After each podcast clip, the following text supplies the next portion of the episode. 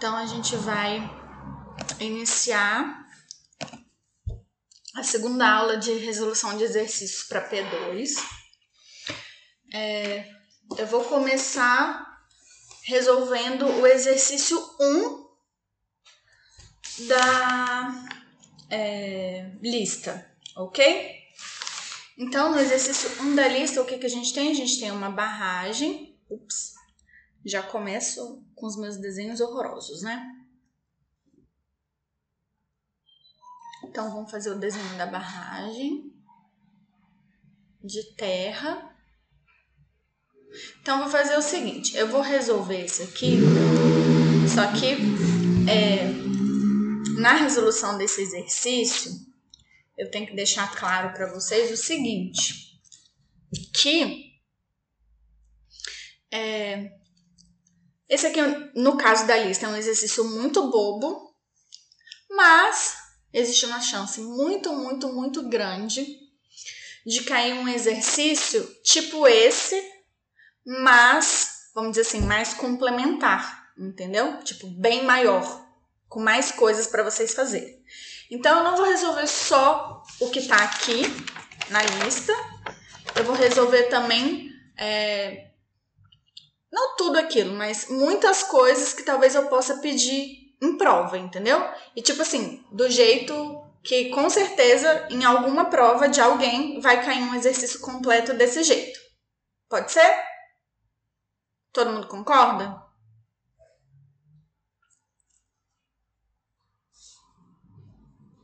Ok. Então, aí aqui tem as dimensões, né, da, da barragem. Aqui é. Gente, a minha impressão aqui tá ruim. Então, vocês abrem aí no negócio de vocês para ver se eu não tô falando merda, tá? Eu acho que é 35 metros. Ah, não, é 15 metros, eu acho. É porque já é meio velha essa minha folha, então. É. Deixa eu só deixar alguém entrar aí, que alguém pediu para entrar. Permitir. Então, aqui tem é, 15 metros.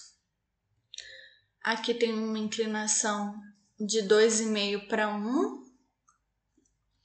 Aqui tem um dreno, que ele tem uma largura de 15,5 metros.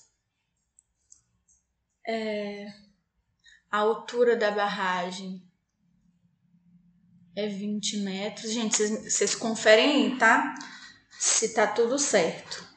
A inclinação desse outro lado aqui também é 2,5 por 1. O nível d'água, que deixa eu colocar de outra cor para ficar melhor, porque já que meu desenho é horrível, pelo menos a cor ajuda, né? Então, tem um nível d'água aqui que é 18 metros. É... Aqui tem. Calma aí, cadê? Calma, calma, calma, calma, calma. Trocando de cor. Aqui é uma camada impermeável. E essa distância aqui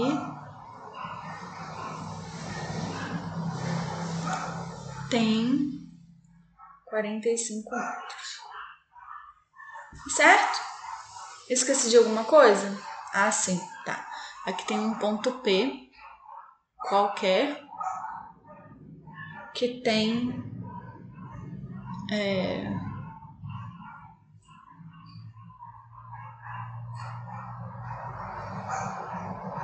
Essa aqui é a distância, né? Ah, não, gente. Esse aqui 45 não é onde eu fiz, não. Calma. Voltando aqui. Erase. É, esse 45 aqui é até o P.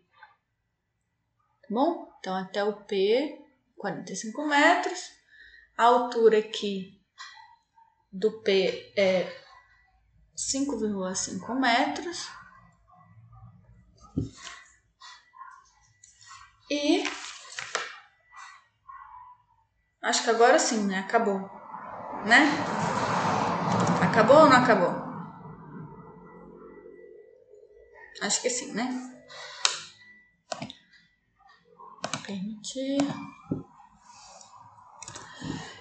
E aí ele pergunta assim, ó, ele fala, ó, a seção transversal dessa barragem de terra homogênea e anisotrópica. Então a gente sabe que o solo aqui é homogêneo e anisotrópico.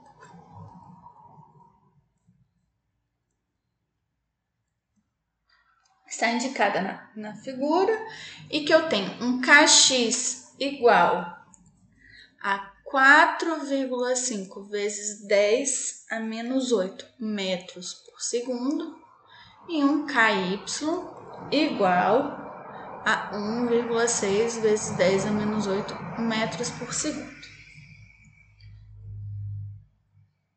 Falou calcular o valor da transformada e construir a rede de fluxo. Então, primeira coisa, calcular o valor da transformada e traçar a rede de fluxo. E a pergunta número 2 é qual o valor da permeabilidade isotrópica equivalente? Então, calcular a permeabilidade isotrópica equivalente. Então, para calcular o valor da transformada, o que, que eu tenho que fazer? Alguém lembra?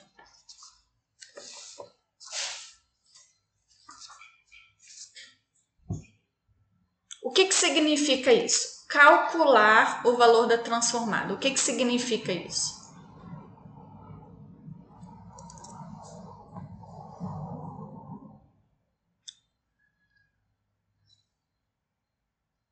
Alguém? Ninguém? Tô sozinho?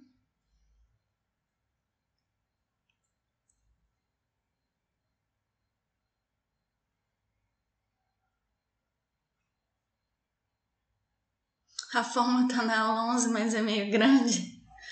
Não, meu amor, não é tão grande assim, não. A fórmula é pequenininha desse aqui. Exatamente, é que eu tenho que transformar o eixo, não é verdade? E eu vou transformar qual eixo?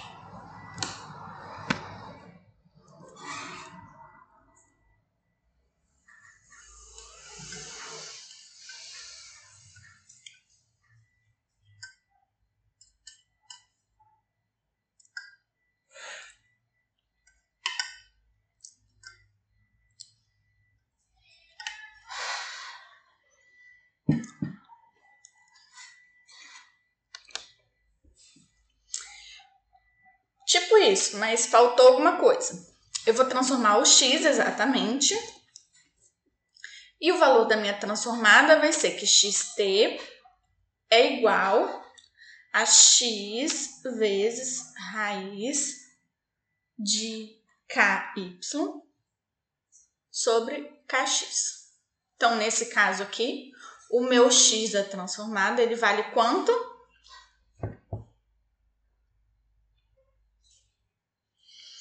Ele vale, vamos dizer assim, um, né?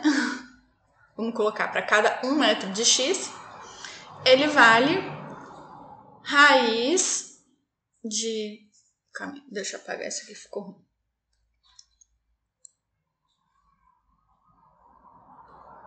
Vamos colocar aqui. É 1,6 vezes 10 a menos 8 dividido por 4,5 vezes 10 a menos 8 isso aqui é a raiz, né?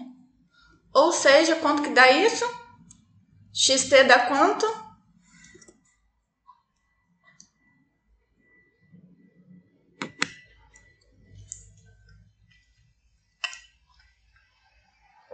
Zero cinco nove meia três, tá bom? Zero seis, né? Zero vírgula seis, certo? Ou seja, eu vou ter que transformar essa minha barragem né, numa barragem como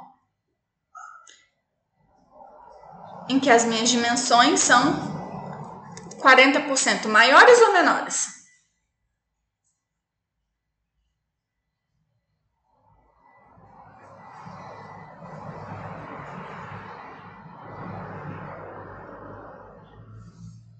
Exatamente, 40% menores. Então vocês me ajudam a fazer esses cálculos? Então, se aqui em cima na minha barragem era 15 metros, agora é quantos metros?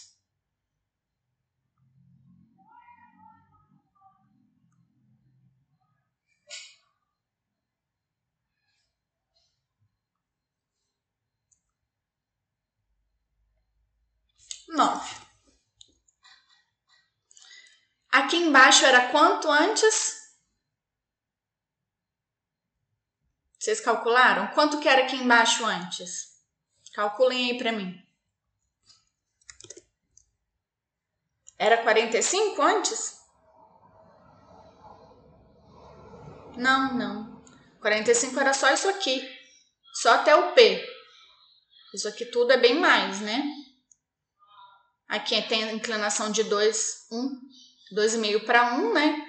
Então, para cada 20 metros, eu tenho 2,5 para cá. Então, 50 mais 50, 100, 115, né? Tô certo ou tô errada, gente? Tudo bem, Tainá, não tem problema. Tá gravando tanto o vídeo quanto o podcast, tá bom? Eu sei que tem gente que tem aula no mesmo horário. Não tem problema. Mas aí, é 115 mesmo aqui embaixo? Vocês fizeram as contas para ver se eu fiz certo ou, ou eu tô maluca?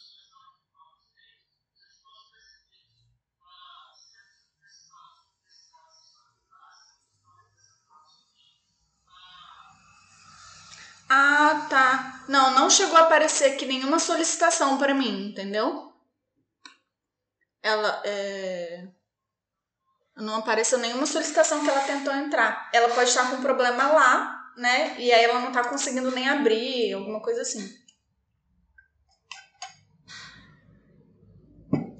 Então, beleza. Então, se era 115 na sessão real, na sessão transformada vai ser quanto? Só para a gente saber.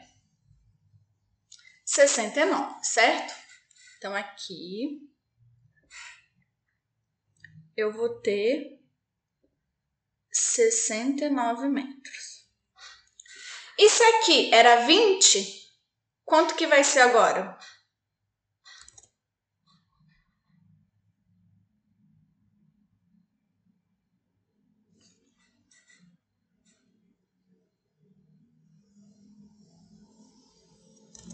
Então, eu cheguei no 115 assim. A altura da barragem é 20 metros, né? Então, como a inclinação aqui é 2,5 para 1, até aqui eu tenho 50 metros. Né? Daqui até aqui eu tenho 50 metros. E daqui até aqui eu também tenho 50 metros, né? Porque é igual dos dois lados. 2,5 para um dos dois lados.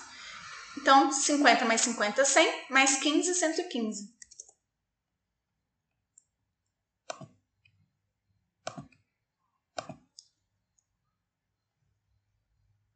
Então, se a altura da barragem era 20 na seção real, na seção transformada vai ser quanto?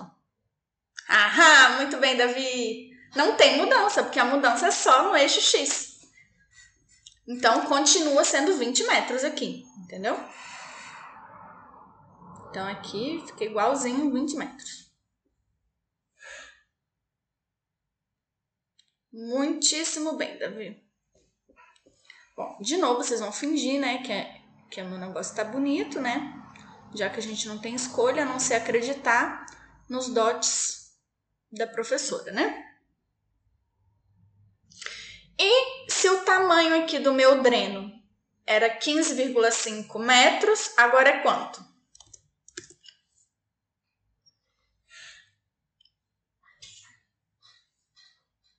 Nove vírgula três metros. Ok? Então, eu vou traçar minha rede de fluxo aqui.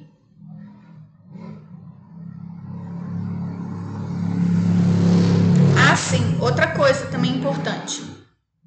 A altura aqui também continua 18, né? Mesma coisa. Então, aqui continua 18 metros. Tem mais alguma dimensão? Eu tô esquecendo, né? Só do P ali, mas acho que a gente não, ele coloca esse P, mas acho que não precisa para nada. Certo? Correto?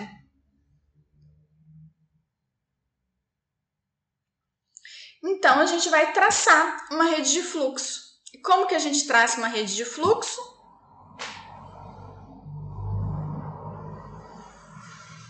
Nesse caso aqui, a minha rede de fluxo, eu vou precisar fazer ela de que forma? Já que eu estou na minha seção, seção transformada, como que eu calculo ela?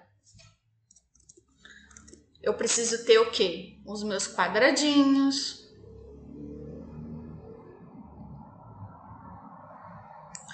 Eu preciso ter mais o quê?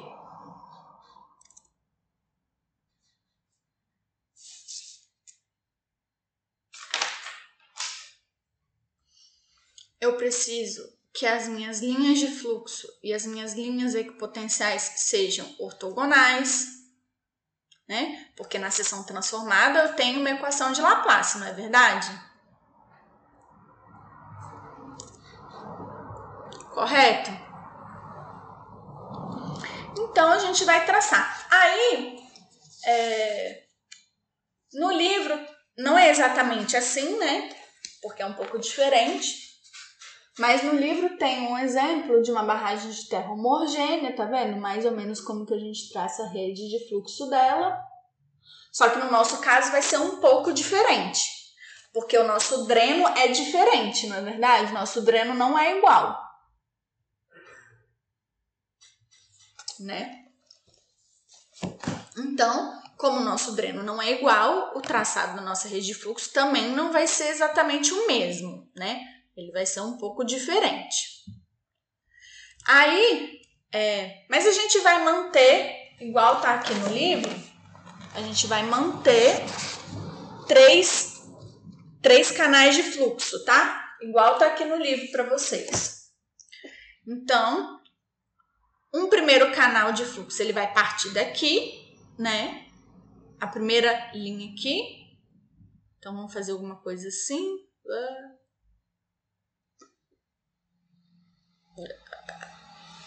algo assim. Outro canal de fluxo aqui, deixa eu ver. É, algo mais ou menos assim.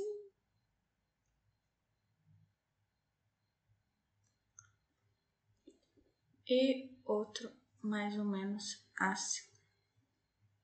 É, gente, eu sou muito ruim, tá? Essa última linha ficou péssima, as outras também, mas essa ficou pior que as outras. É. Que a gente sabe que não pode ter nada brusco. Ai, eu não sei desenhar. Assim ficou melhor também. Assim ficou melhor. E assim também ficou melhor, tá vendo? Pronto. Ai. Então, deixa eu apagar aqui. Foda que eu acho que apaga a linha inteira, né? Vamos ver se eu consigo apagar. Não, apaga a linha inteira. Ai, que merda. Bom, tem problema não. Deixa eu... Será que eu tenho como voltar? Acho que eu não tenho como voltar. Não, não tem como voltar. Já era.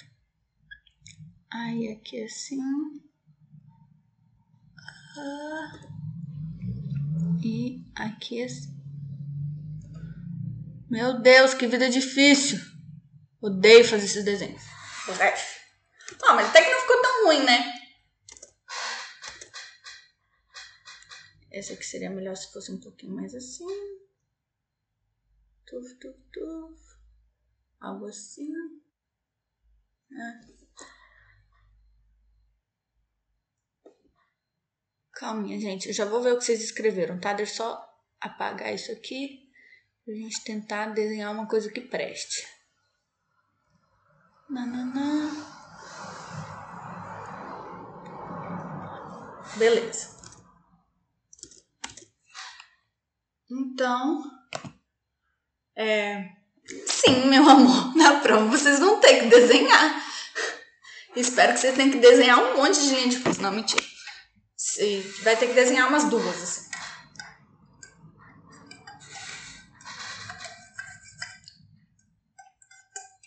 Mas pode. Você perguntar para os amiguinhos que já fizeram a matéria, eles tiveram que desenhar um monte já. Gente, mas essa é a parte mais legal. Tipo, vocês estão sendo engenheiros de verdade, desenhando linhas de fluxo, de rede de fluxo. Tipo, eu me sinto super engenheira quando eu faço exercício disso.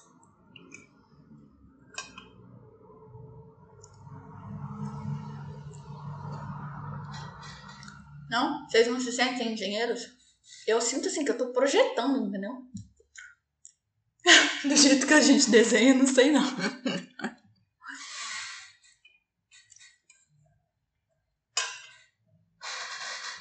Mas olha, vocês têm que ver tô como desenho tipo todos os tipos de rede de fluxo possíveis e imagináveis, inclusive aqueles que não estão no livro eu posso pedir qualquer coisa para vocês. Até parece que o arquiteto vai saber como desenhar rede de fluxo, né, Lucas? Pelo amor de Deus. Acho que eles nem têm disciplina disso.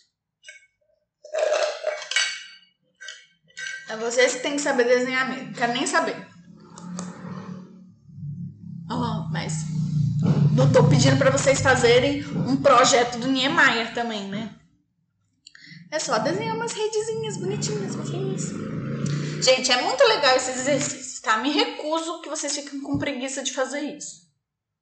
Sério mesmo. É muito fofinho. Não é incapacidade, Tainá. Ainda mais vindo de você. Você é uma pessoa super capaz. Ah, sim, claro. Não é nada preguiça. Uhum. Você convenceu, olha, até sua mãe, assim. Igual assim, vai filha, arruma sua cama. Mãe, não é preguiça, é incapacidade. Parece desculpa de homem, sabe? Ai, eu não sei limpar o banheiro. Você limpa melhor do que eu, vai lá e faz, sabe? Tá parecendo isso. Ah, tá vendo? Tá vendo? É, mas tá agindo igualzinho, por isso que foi a comparação. Então, Vamos lá, continuando. Eu sei que você é muito melhor que os homens, tá? Não, não tem problema. Mas não use desculpas de homem, gente. Isso é. Fica a dica. Aí, depois que eu traço as linhas, eu tenho que tra traçar o quê?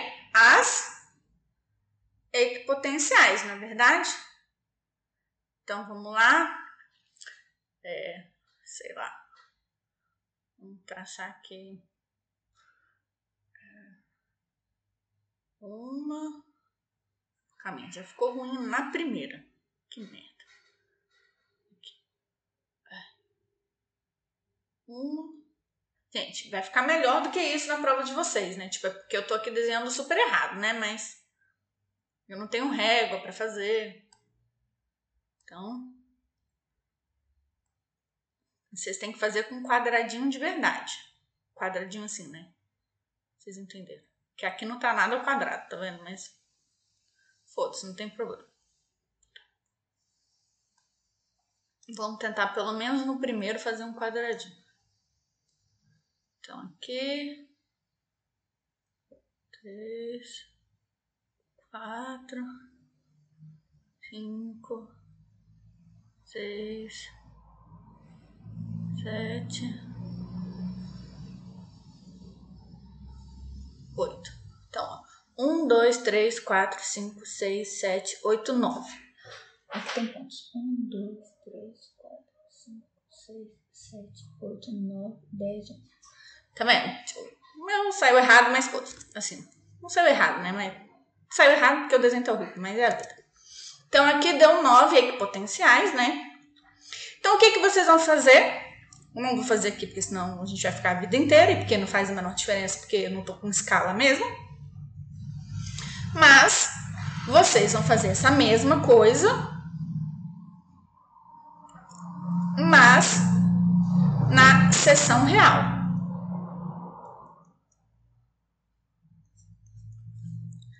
Né?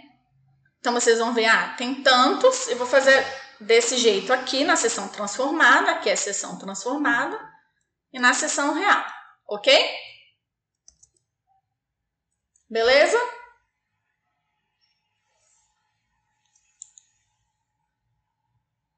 Ok. E aí a segunda pergunta é muito fácil, que é qual o valor da permeabilidade isotrópica equivalente? E qual que é o valor da permeabilidade isotrópica equivalente?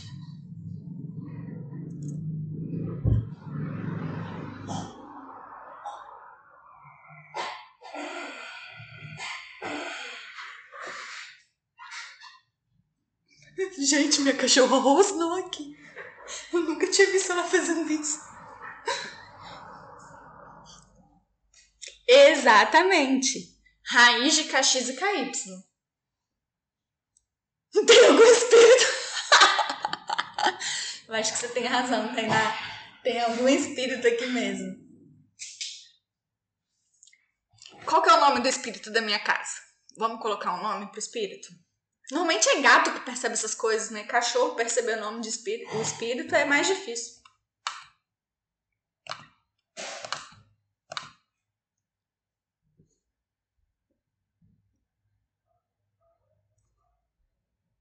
Hum, não sei.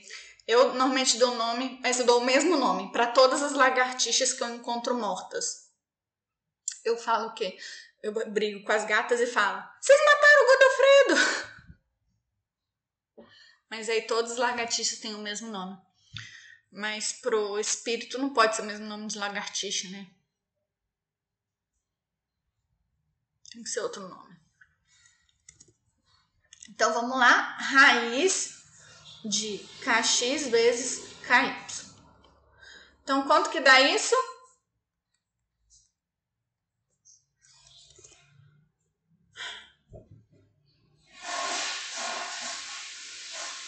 2,7 a 7 vezes 10 a menos 8 metros por segundo.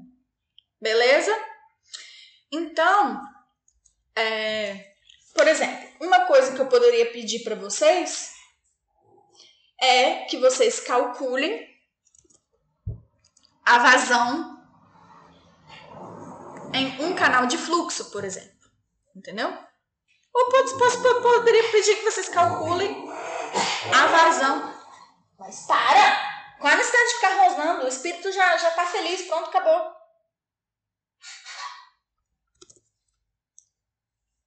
É, a vazão, né? Que passa pelo corpo da barragem. A vazão unitária, tá, gente? Isso é muito importante. Por quê? Porque aqui a gente, eu não dei dimensão da longura, da longura, essa palavra não existe, né? Da largura da barragem, eu não dei, né? Então, vamos dizer assim, a vazão por metro de barragem, né? Então, para eu calcular a vazão, quanto que seria? Seria K H e NF sobre ND, não é verdade?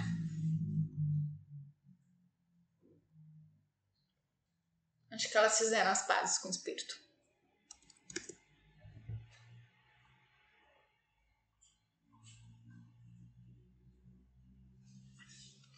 E aí, nesse caso aqui, o K eu vou usar a minha permeabilidade equivalente, não é verdade?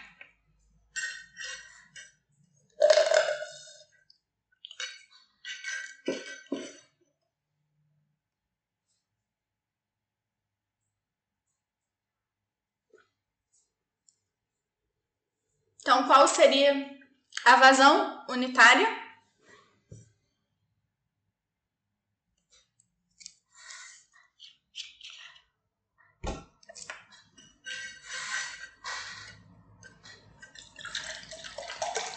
Alô, Rosso, você que é minha calculadora ambulante. Davi, calculador ambulante número 2.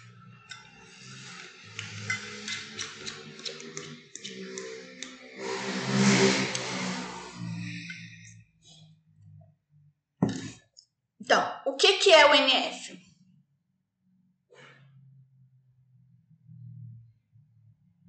É o número do quê?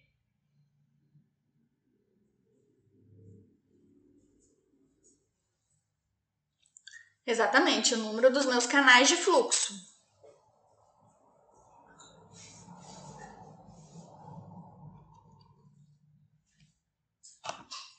Ivan, Ivan, isso está estragado, isso está estragado. Oi? Sim, mas está estragado. É o número dos canais de fluxo, não é verdade? E é... E o ND é o quê?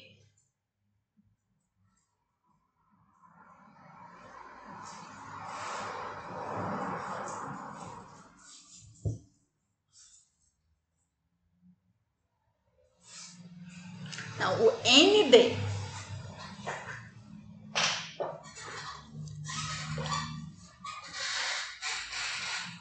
A perda de potencial é o quê?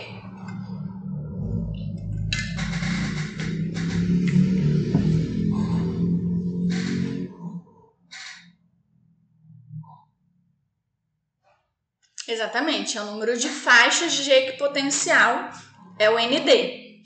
E o H é a perda de carga, que nesse caso aqui é quanto? Quanto que é a perda de carga?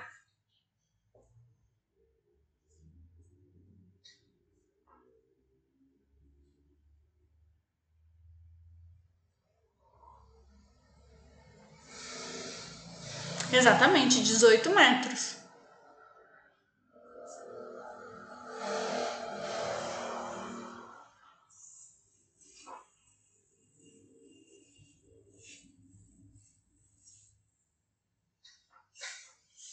Então, quanto seria a minha vazão?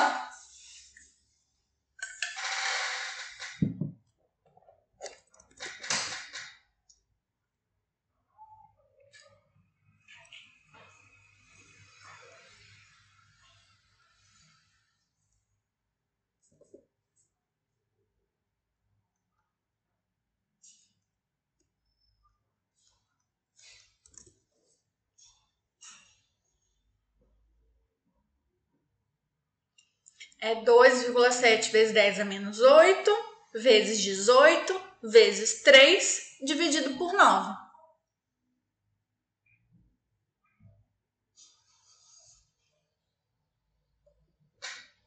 Então, daria 0,9. Não, calma.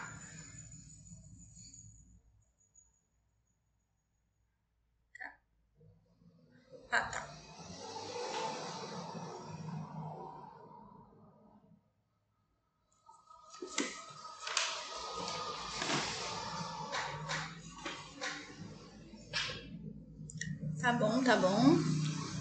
Então daria um. Ai, droga, rapidinho que eu me perdi aqui. Erase.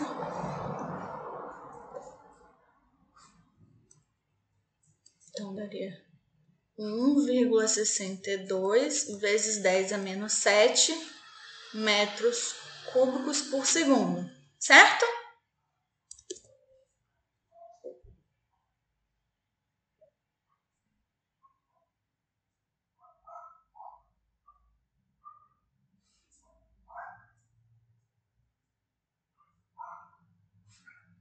Como assim metros por segundo, meu amor? É vazão, entendeu? Vazão é metro cúbico.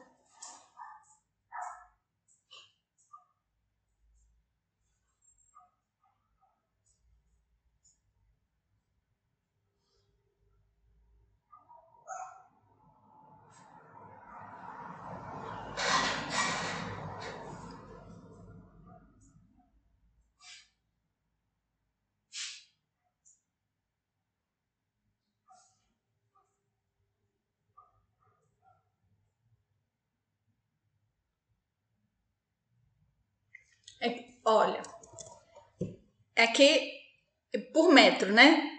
Porque a gente está calculando unitária. Mas olha, K é metros por segundo, H é metro, né? Então, vezes metro. E aí tem um metro unitário que eu falei para vocês, lembra? Que a gente calcula por metro unitário. Então, é metros por segundo, aí no caso por metro, né? Para cada metro.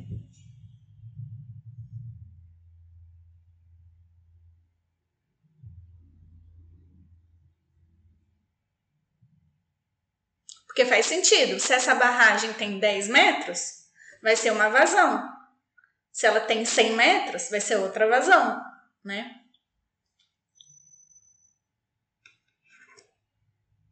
Não é verdade?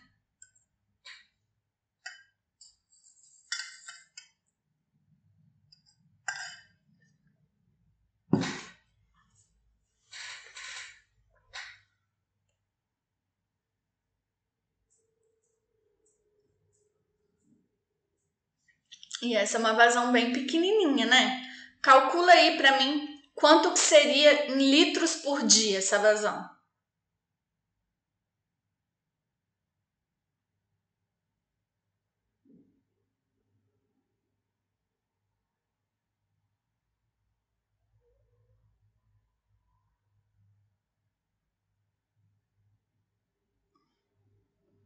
Ou em metros cúbicos por dia, talvez fica melhor, né?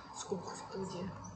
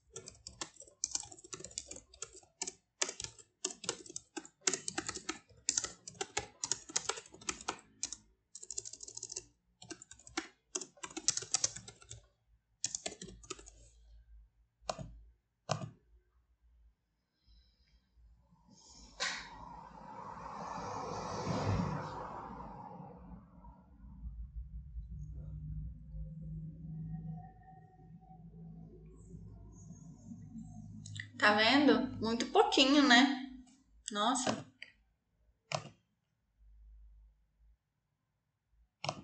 Mas isso, vamos dizer assim, é exatamente o que a gente espera de uma barragem, né? Que ela realmente barre o fluxo. Por isso que é tão pouquinho assim. Então, deixa eu ver se tem mais alguma outra questão que eu poderia fazer em relação a isso. É... Cálculo de vazão, mais o quê? É... Ah, sim. Vocês viram que aqui ele tinha colocado um ponto, né? Aqui. Então, por exemplo, eu poderia pedir nesse ponto P aqui quais são as cargas totais, ou quais são as cargas altimétricas, ou qual é a carga piezométrica, né? Por exemplo, a carga piezométrica é muito legal, né? A gente perguntar qual que é a carga piezométrica ali, ou qual qual que é a carga total. Para eu calcular a carga total, como que eu faço?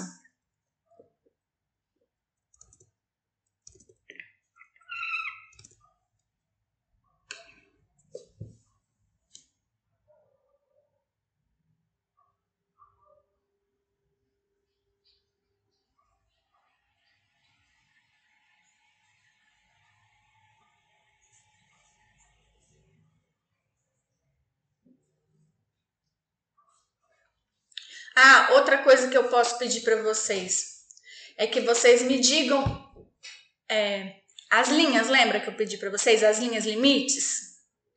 Posso pedir quais são as linhas limites, né?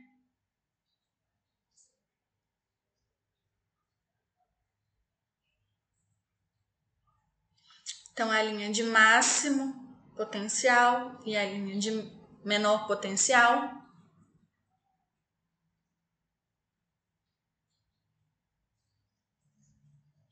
Posso pedir para vocês que dê os valores dos, das equipotenciais, né? Vocês têm que preencher bonitinho todos os valores.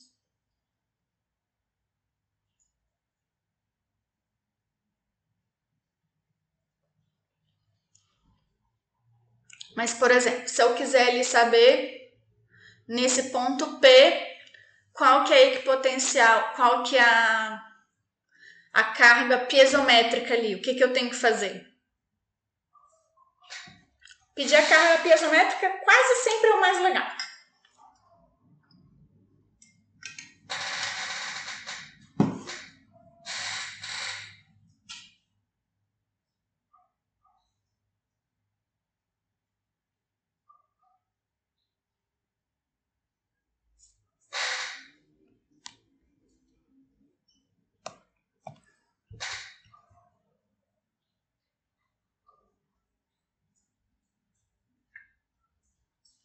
Exatamente, carga piezométrica é a carga total é igual a carga ups, total menos a carga altimétrica. Então, por exemplo, aqui, quanto que seria a carga total no ponto P?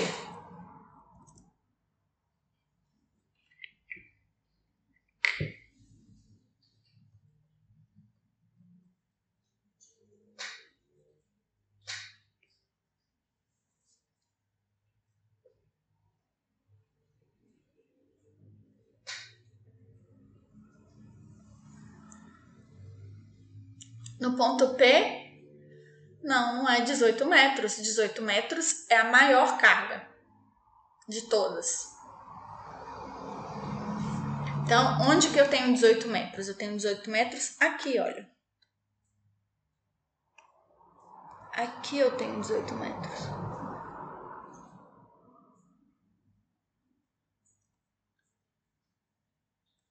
E aqui eu tenho quanto? Nessa minha outra linha azul, eu tenho qual valor de carga total?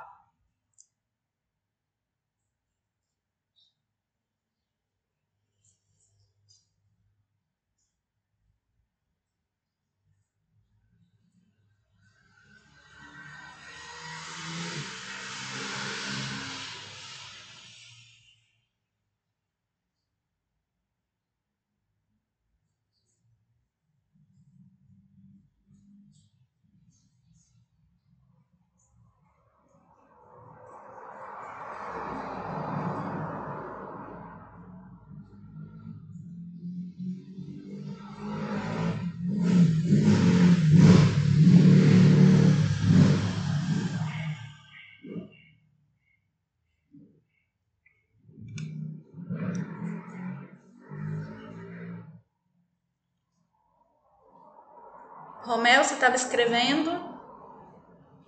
Era uma dúvida ou era resposta?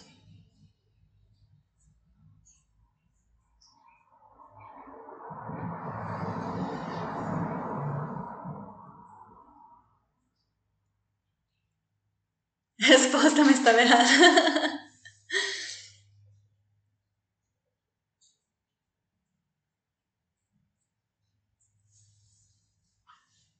Então, se no máximo eu tenho 18, no mínimo eu tenho quanto?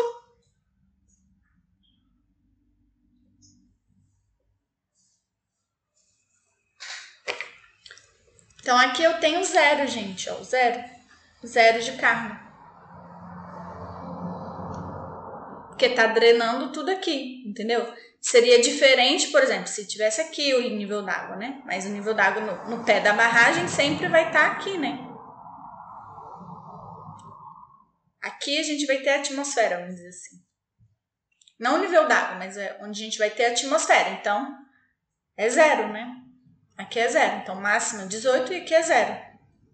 Então, se eu tenho 9 faixas de equipotencial, meu ΔH é igual a quanto?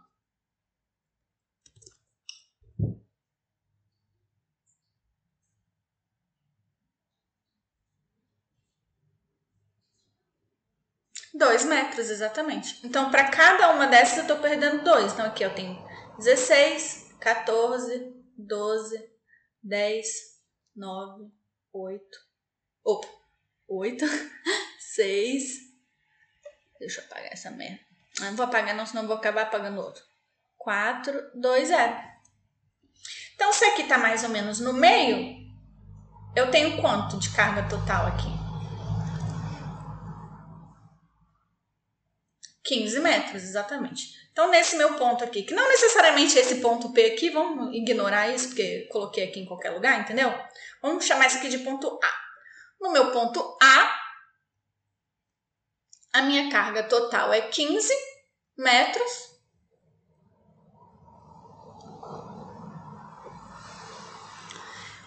E vamos fingir que Vamos fingir não, vamos ver aqui mais ou menos qual que é o tamanho disso aqui.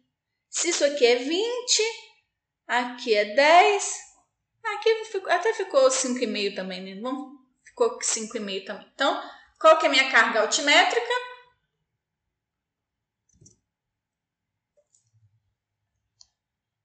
Se a altura ali é 5,5, é 5,5.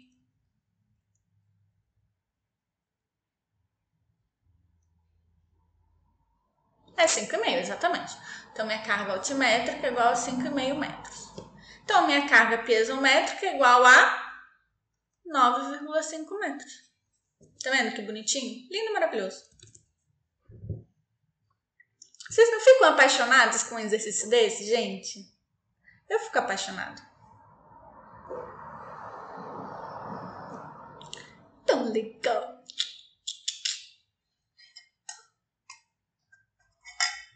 Sabe o que é o mais legal? É que deu os números todo bonitinho. Isso é tão legal. Deu os números todo bonitinho.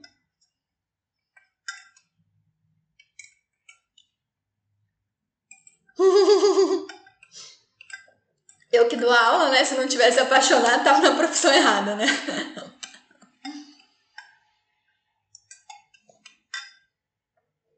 ah, mas tem umas aulas que não são tão legais assim. Mas essa de fluxo é muito legal, gente. Eu acho massa.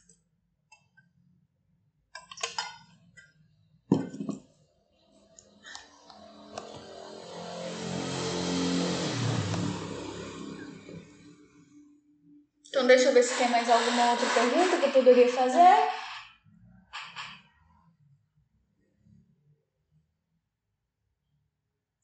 Ah, sim uma pergunta muito legal. E se eu pedisse para vocês calcularem? É, bom, nesse caso aqui não é tão legal. Mas se eu pedisse para vocês calcularem o gradiente, o gradiente, por exemplo, é, nesse quadradinho aqui, que eu fiz um xizinho aqui azul uma bolinha com um xizinho no meio que ficou só parecendo uma bolinha. O que, que vocês precisam?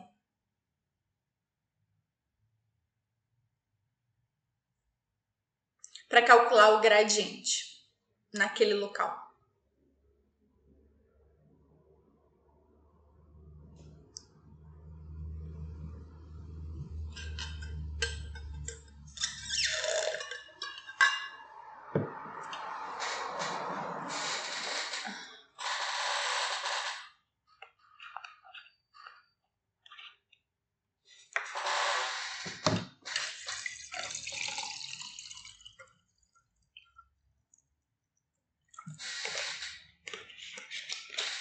Eu preciso de L e eu preciso mais do que?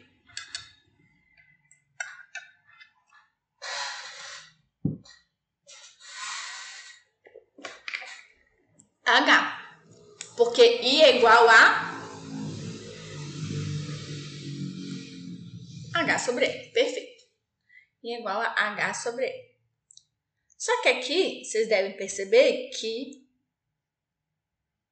eu tenho que trabalhar com L que eu tiro da onde? De qual rede de fluxo?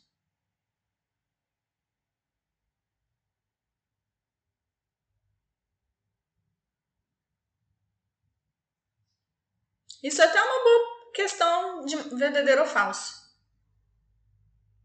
Da minha sessão verdadeira, não é, Rocha? É isso mesmo. Eu entendi, você falou maior relacionado à sessão verdadeira.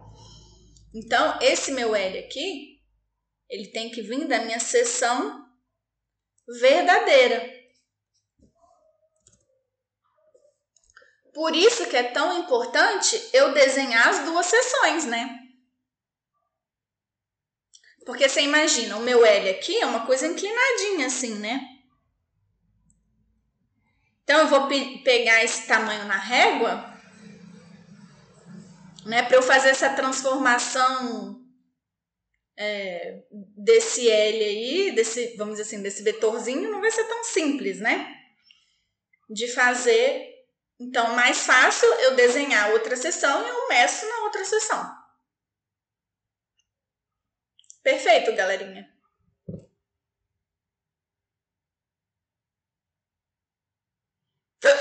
Ups, ninguém viu.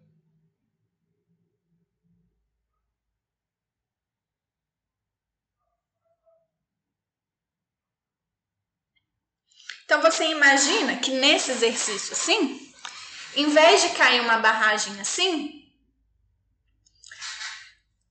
caia uma barragem de concreto, então que o fluxo é, vamos dizer assim, por baixo da barragem, né? Que aqui não é tão impermeável assim. Que aqui tá impermeável, né? Mas imagina que não seja tão impermeável assim. Então, o que que vai acontecer? Eu vou poder ter aqui embaixo eu vou poder ter aqui um fluxo subindo e eu tenho um gradiente maior que o meu gradiente crítico, não é verdade? E aí você imagina, se eu calculei na minha sessão é, não verdadeira, o meu L vai estar tá menor, né? Então eu vou estar tá achando que eu tô tipo muito contra a segurança e às vezes eu até tô de boa ali na segurança. Não é verdade? Porque o meu L é maior do que eu imaginava. Então o meu I é menor do que o do meu gradiente, né? O necessário para ser no meu gradiente crítico lá, chegar no meu gradiente crítico. Então vocês percebem as nuances? Por isso que é importante ter os dois, né? A gente vai calcular um monte de coisa que vai ser super útil ter a sessão transformada, a gente tem que depois ir lá e desenhar a sessão verdadeira. Deixa eu ver mais o que que eu posso pedir. Acho que é mais isso mesmo, né?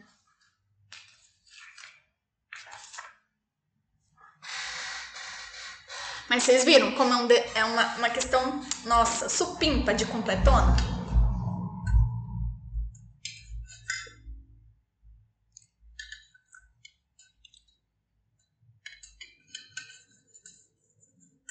Eu achei ela bem boa para ser uma questão de prova.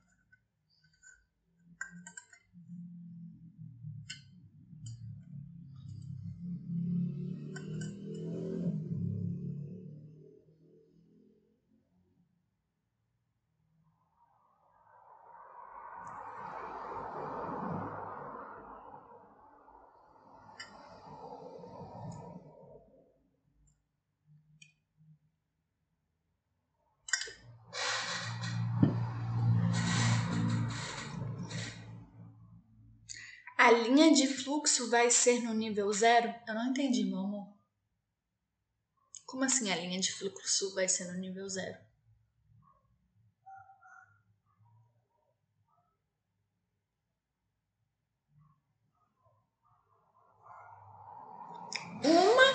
Uma das linhas limites vai ser no nível zero. Então, as, as minhas linhas de fluxo caminha lá. Eu vou ter duas linhas limites também. Aqui eu desenhei as equipotenciais limites. E as de fluxo limite são justamente essa aqui de cima. E essa aqui.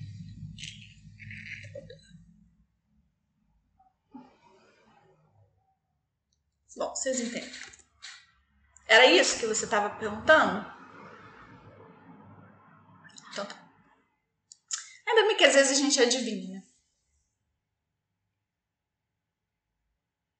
Então, gente, vocês têm alguma dúvida em relação a esse exercício? Alguma coisa que vocês queiram perguntar a mais, a menos?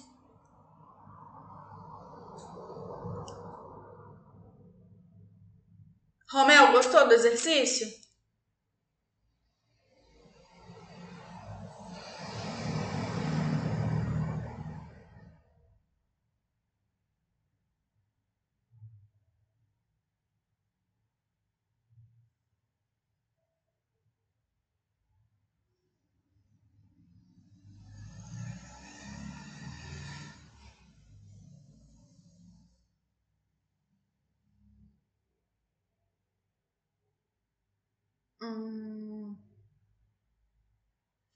Então, nesse caso aqui, é, não, não, assim, a gente até poderia calcular, não tem problema, entendeu?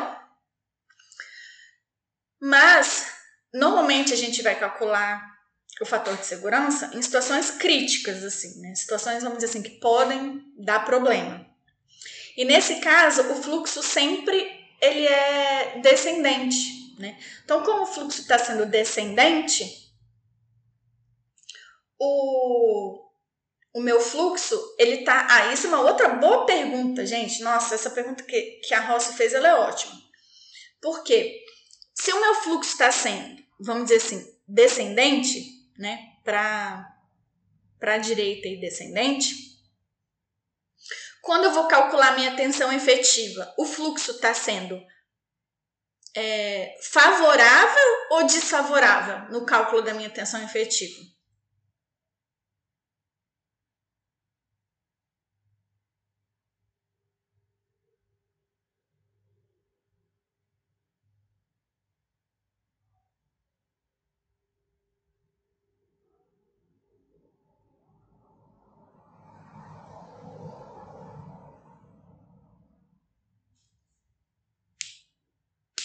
Está sendo favorável, né? Exatamente. Então, claro, eu posso calcular o fator de segurança, mas nesse caso aqui, vamos dizer assim, né? Eu estou mais preocupada com a segurança da barragem de uma forma geral, porque o fluxo aqui ele não vai estar tá me atrapalhando tanto, né?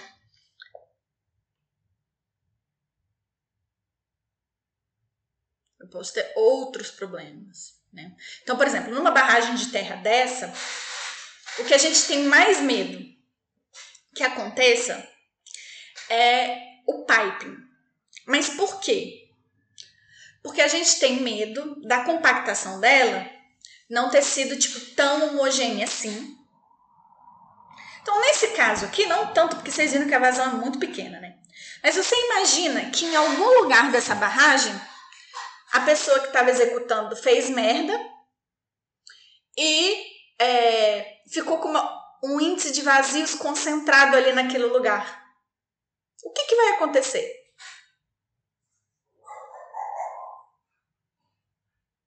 Naquele lugar em específico,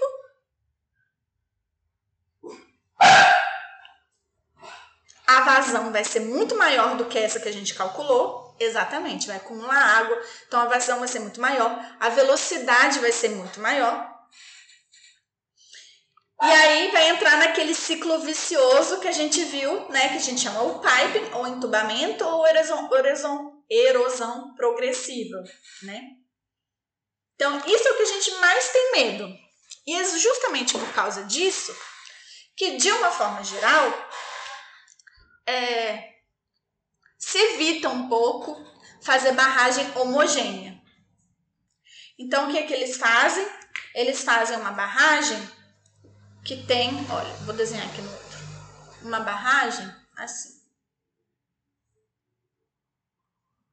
Que tem aqui um filtro e aqui um dreno. Porque aí esse filtro aqui vai proteger a minha barragem, entendeu? Ele vai fazer com que essa erosão progressiva tenha um limite. E o limite vai ser ali na, naquele filtro, entendeu? Porque senão você imagina o, é, o rompimento das barragens, tanto de Mariana quanto de Brumadinho, eu tenho quase certeza que foi justamente por causa de erosão, entendeu? Tinha filtro que estava entupido, lembro exatamente como que era, mas eu acho que era alguma coisa assim, a dreno que estava entupido, filtro que estava entupido, então tinha aumento de pressão e vazão no meio da barragem, que fez ter piping, e aí teve erosão e fez ela colapsar. Se eu não me engano, foi isso que aconteceu, entendeu? Mas assim, tenho 100% de certeza que já tem tempo que eu li, então não posso ter esquecido.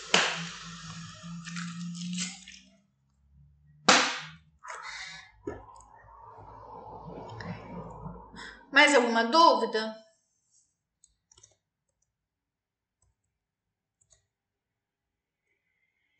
Deixa eu colocar aqui. Quatro.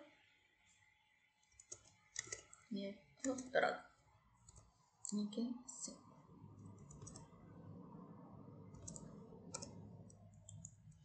Então, por isso que, de uma forma geral, essas barragens assim é, é difícil. Primeiro, porque tem que ser uma argila, nossa, muito boa. Você imagina, tem que ser uma argila não expansiva, não colapsível então, você ter uma jazida com uma quantidade de argila suficiente boa para construir uma barragem de terra já é difícil. Ponto 1. Um. Ponto 2. É, mesmo que essa argila seja maravilhosa, a gente tem medo que por um erro humano de uma execução, né? Porque vocês vocês estão vendo, né? Não precisa isso não precisa acontecer. Ah, ele compactou uma camada inteira errada. Não. Você imagina, se só não trecho curtinho, assim, fez algum erro, já pode dar um problemão, entendeu? Então, é bem complicado isso. Então, para a gente evitar que isso aconteça, normalmente a gente faz a barragem é, com filtro e dreno, né?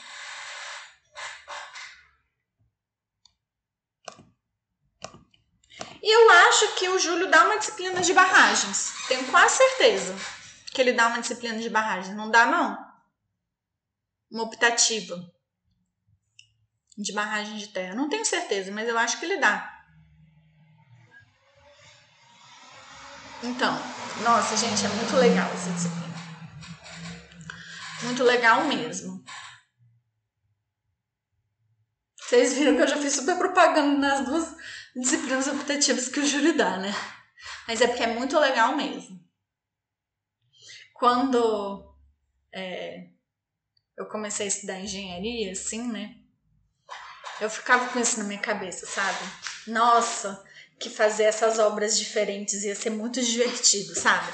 Sei lá, projeto de ponte, projeto de barragem, projeto de túnel, sabe? Nossa, túnel primeiro é uma coisa tão inacessível, assim, sabe? Meu Deus, eu nunca vou estudar nada pra.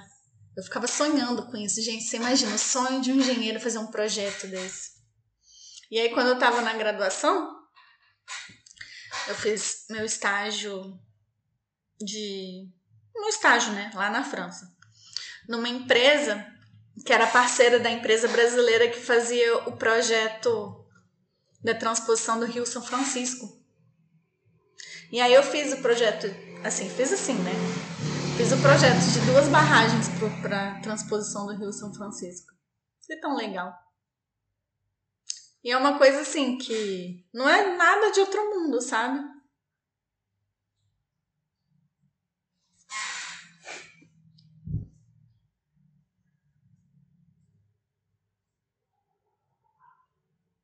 Né? É muito legal, gente. O projeto é muito legal. Claro que assim, acho que trabalhar nessas obras também deve ser muito legal também. Mas nossa, trabalhar com obra de tipo construir prédio, gente, eu nunca ia conseguir fazer isso na minha vida. Deve ser muito chato.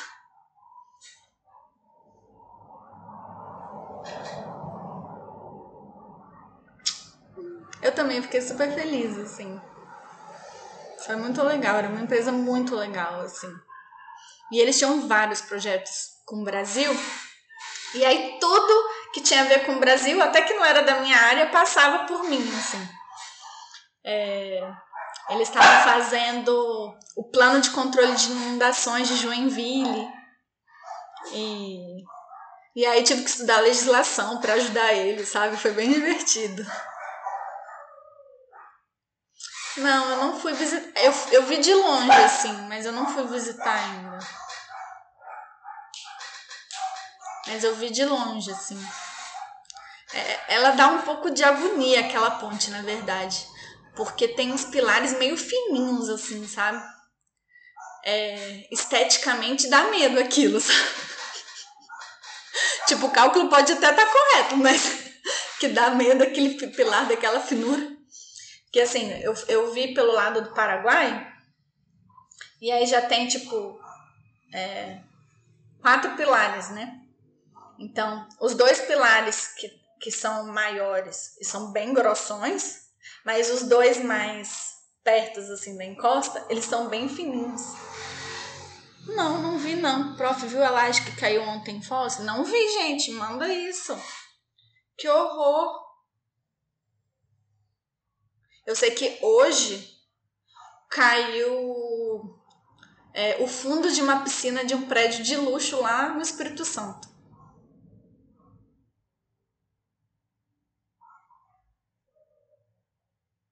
Nossa senhora, morreram dois engenheiros, que horror! Não, lá em Vitória pelo menos não morreu ninguém. Gente. Não, não é isso. É só assim. É, eu acho que nessa, eu acho que nessas disciplinas de conforto ambiental, não sei, eu posso estar falando a maior merda do mundo, que esse negócio de construção civil eu não entendo porra nenhuma, né? Mas eu acho que vocês têm uma disciplina em que vocês aprendem assim que tem certas coisas que a gente não faz, não é porque estruturalmente não é correto, é porque vai dar medo no usuário, entendeu? Então, por exemplo, no prédio que o meu irmão mora lá no Espírito Santo, é, tem algumas colunas que são inclinadas. E uma coluna inclinada é algo que dá medo nas pessoas, né? Então tem uma plaquinha nas colunas falando coluna inclinada de propósito no projeto. Tipo assim, para a pessoa olhar e saber que o projeto pensou que aquela coluna é inclinada, entendeu? Porque a gente não gosta dessas coisas. Ou então, sei lá, uma laje que deforma muito. Então, isso ali pode estar correto, né? Aquela deformação, a estrutura está aguentando, tá de boa. Mas, tipo, cara, isso dá um medo. Então, por uma questão de medo e insegurança das pessoas, muitas coisas a gente não faz, né? E aí, aquele pilar lá daquela ponte, eu não escolheria aquilo, não. Porque aquilo me dá medo.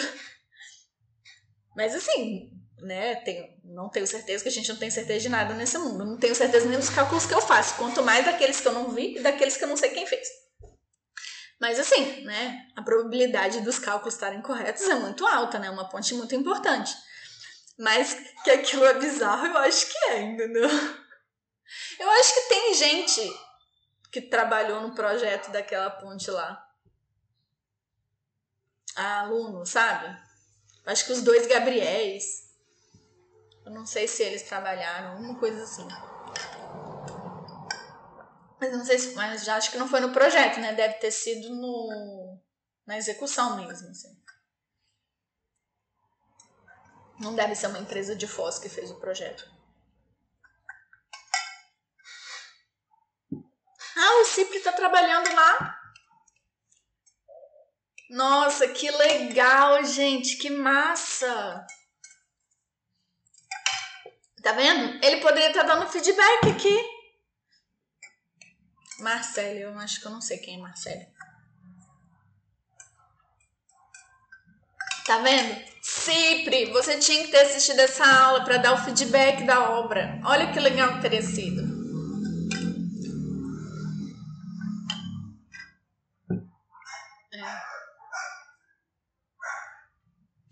Mas é isso então, gente.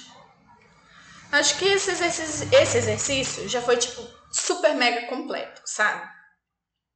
Já abocanhei tudo, quase tudo que uma matéria, né, uma questão poderia ter. E aí na lista, deixa cadê a minha lista aqui? É, no exercício 3, aqui no exercício 3 da lista e no exercício 1 do livro, né, o 7.1 do Souza Pinto, eles falam dessa questão de subpressão. Aí vocês dão uma estudada disso com carinho, porque em alguma das questões pode ser que caia essa questão de subpressão também.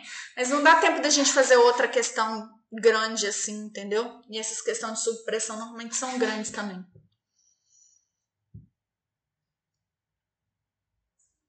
Mas vocês gostaram do exercício? Eu acho ele muito legal.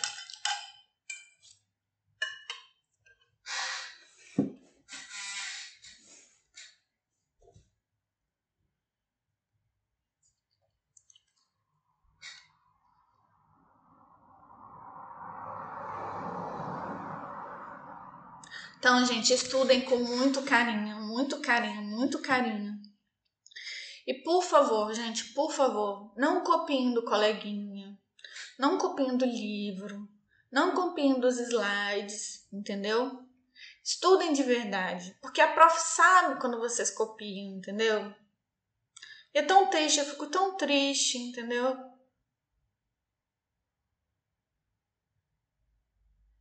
Eu fico pensando assim, ai ai, o que, que eu fiz de errado, entendeu?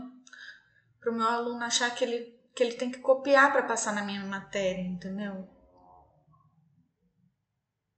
Eu vou contar uma história para vocês antes de terminar a aula, tá bom? Uma anedota. É o seguinte: tem alguém aqui que é colombiano?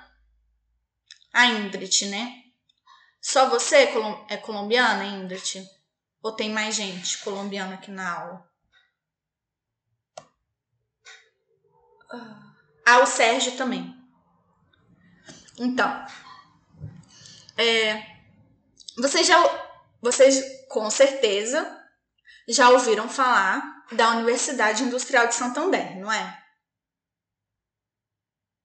É uma universidade top lá da Colômbia, não é? Exatamente, lá em Bucaramanga. E é uma universidade top, não é? Então.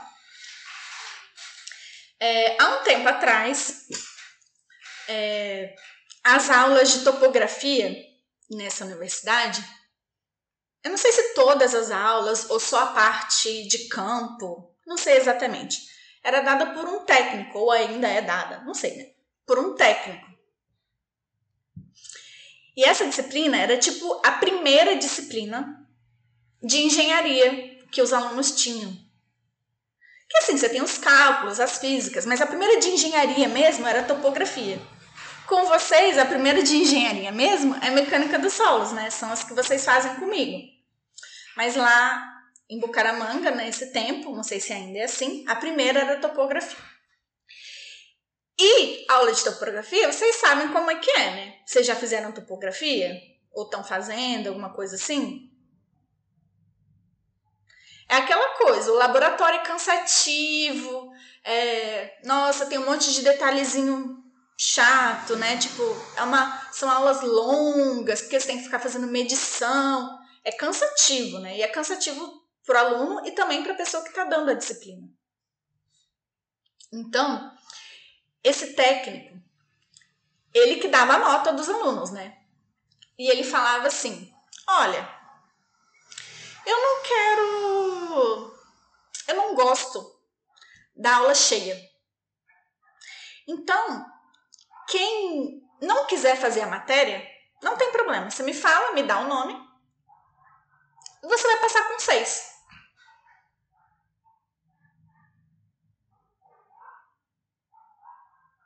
é uma proposta tentadora, não é verdade? Sabe quantos alunos falam lá que não querem fazer matéria e que querem passar com seis? Chuta aí pra mim, Ingrid e Sérgio. Exato, zero. E a grande questão é: eu tenho quase certeza que se eu fizesse essa proposta na minha matéria, ia ter gente que ia querer. Você imagina como é triste para a gente que é professor saber que o meu aluno ele não está interessado em ser engenheiro. Porque a gente aprende a ser engenheiro é aqui, né? É aprendendo mesmo. A gente não está fazendo isso à toa, a gente está querendo que realmente aprender a ser engenheiro. E eu gostaria muito, muito, muito que algum dia eu desse aula e eu tivesse certeza absoluta que se eu fizesse essa proposta, nenhum aluno ia querer. Porque tava todo mundo ali doido querendo aprender, sabe? E sabendo que tudo bem, a tia é chata, às vezes eu posso parecer injusta, né? Eu erro também, né? Todo mundo erra, né? Mas o que a gente tá aqui querendo mostrar para vocês é tipo como vocês serem engenheiros de verdade. E não só um engenheiro que é um mestre de obra com diploma. Não, isso com certeza vocês não precisam da gente. Mas um engenheiro que, se vocês quiserem um dia projetar, vocês vão saber projetar, né? Se vocês quiserem fazer pesquisa, vocês vão conseguir fazer pesquisa. Esse tipo de engenheiro completo, sabe? Que sabe de tudo. Eu gostaria muito que a minha aula fosse interessante o suficiente. Mas aí, a pessoa que me contou essa historinha, ela fala assim pra mim, né? Gisele, você se preocupa muito em motivar seus alunos, né? Para eles, eles gostarem da sua matéria. Você não deveria se preocupar tanto com isso. Porque eles escolheram essa profissão. Eles já têm que vir motivados. Eu sei que é difícil, né? De ser motivado sempre e tal, cansa. Mas é um pouco verdade. Eu não concordo 100%, mas eu concordo um pouco, sabe? A gente tem que vir a gente motivado aqui para estudar e para aprender. Porque foi isso que a gente escolheu.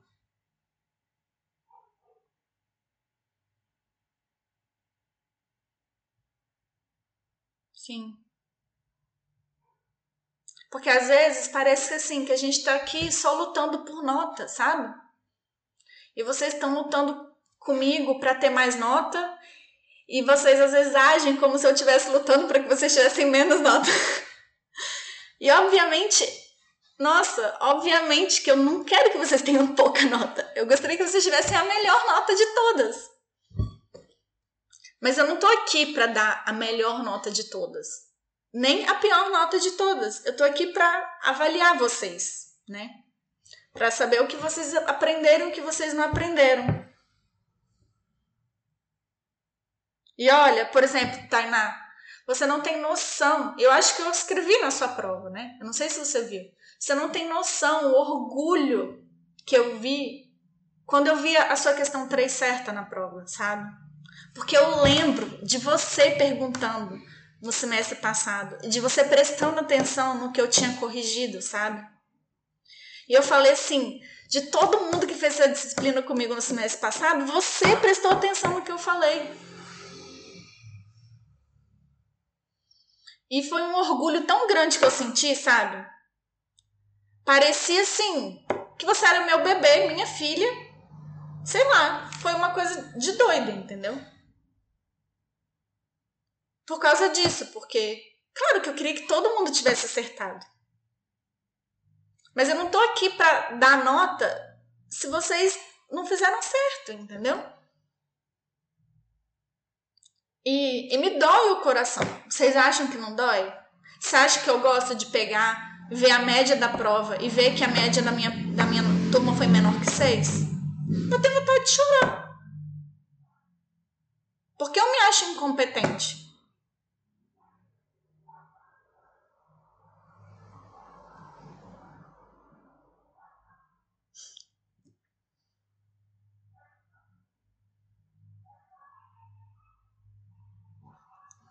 Então, eu não acho que vocês são incompetentes. Eu acho que vocês às vezes não só vocês não se esforçam o tanto que vocês deveriam, entendeu?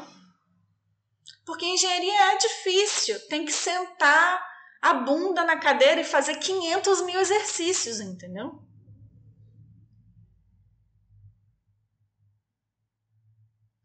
Por exemplo, já que a gente está falando lá da WIS, vou dar outro exemplo. Vocês acham que se a gente estivesse na WIS e eu tivesse feito a pergunta que eu acabei de falar, fazer agora, é, não agora, né? No começo da aula, alguém já fez a lista? Vocês acham que não ia ter ninguém que ia ter feito a lista? Eu acho que se a gente tivesse na UIS, todos os alunos iam ter feito a lista.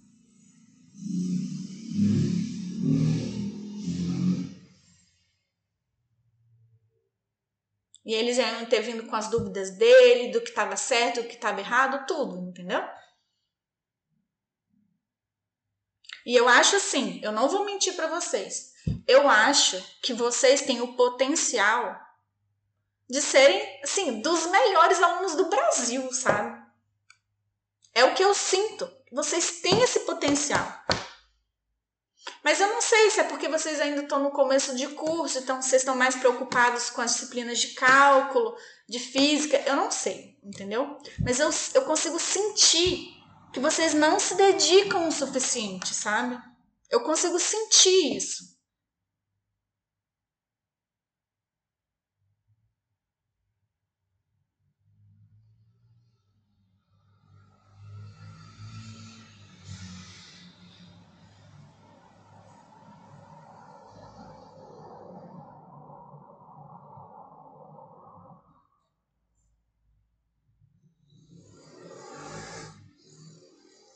Porque vocês não são bobos, vocês não são burros. Tipo, né? Se eu estivesse dando aula numa faculdade que tem um monte de aluno burro, é diferente, né?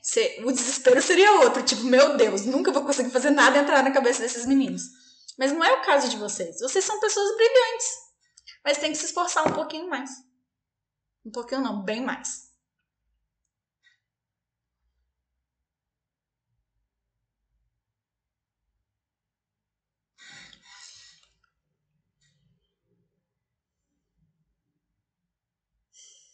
Sim. É que a, pro, a profissão da gente, gente, é uma coisa que a gente tem que, né? Se agarrar com unhas e dentes, né? Se agarrar com unhas e dentes. E. Porque você imagina, chefe depois é muito pior do que professor, você pode ter certeza na sua vida. Pode ter certeza.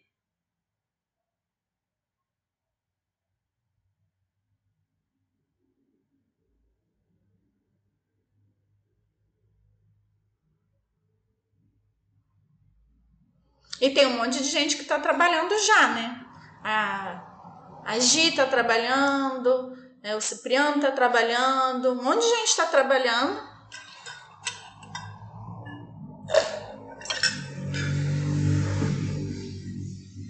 Exatamente. Então, era isso. Só queria que vocês tipo, se dedicassem um pouquinho mais, entendeu? Sentassem na cadeira e fizessem um monte de exercício. Exercícios assim, até exercícios que eu não passei, de outras listas que vocês acham na internet, entendeu? De verdade.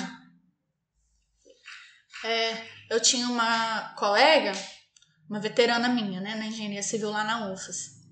Nossa, ela ia estudar, ela ia na biblioteca, ela pegava cinco livros, resolvia um monte de livro diferente que não tinha nada a ver. O professor não tinha nem colocado aquilo na bibliografia, entendeu?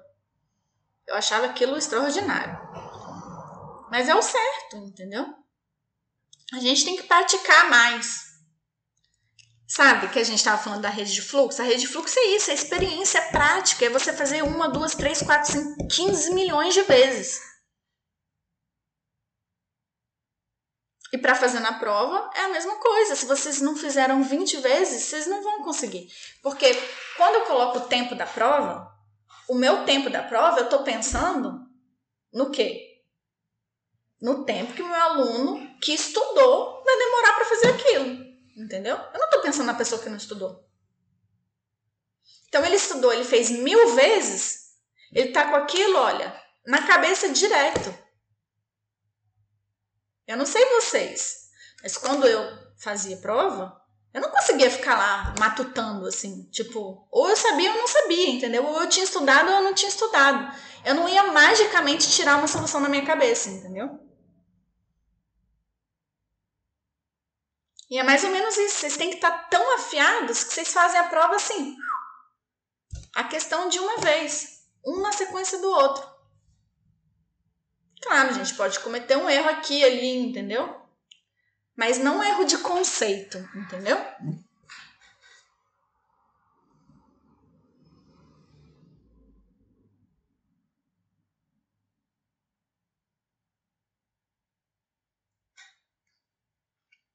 Então, espero que vocês fiquem empolgados, tá? Para a próxima prova. Tô fazendo ela com muito carinho porque eu acho essa prova muito sensacional. Que todo mundo possa recuperar os pontinhos que foram não ganhos na prova passada. É... Estudem bastante também o capítulo 5, todos eles o 5, 6 e o 7, tudo, todos os exercícios do Carlos Souza Pinto, leiam tudo, tudo, tudo, tudo, tudo, tudo, entendeu?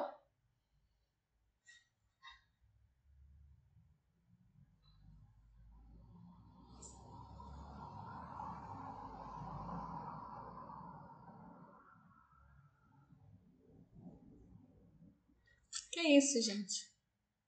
Obrigada a vocês por me escutarem. a prova vai ser no mesmo formato que a P1, só que vão ter menos questões.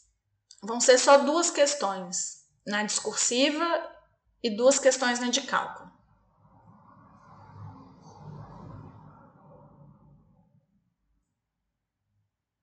Obrigada, Lucas.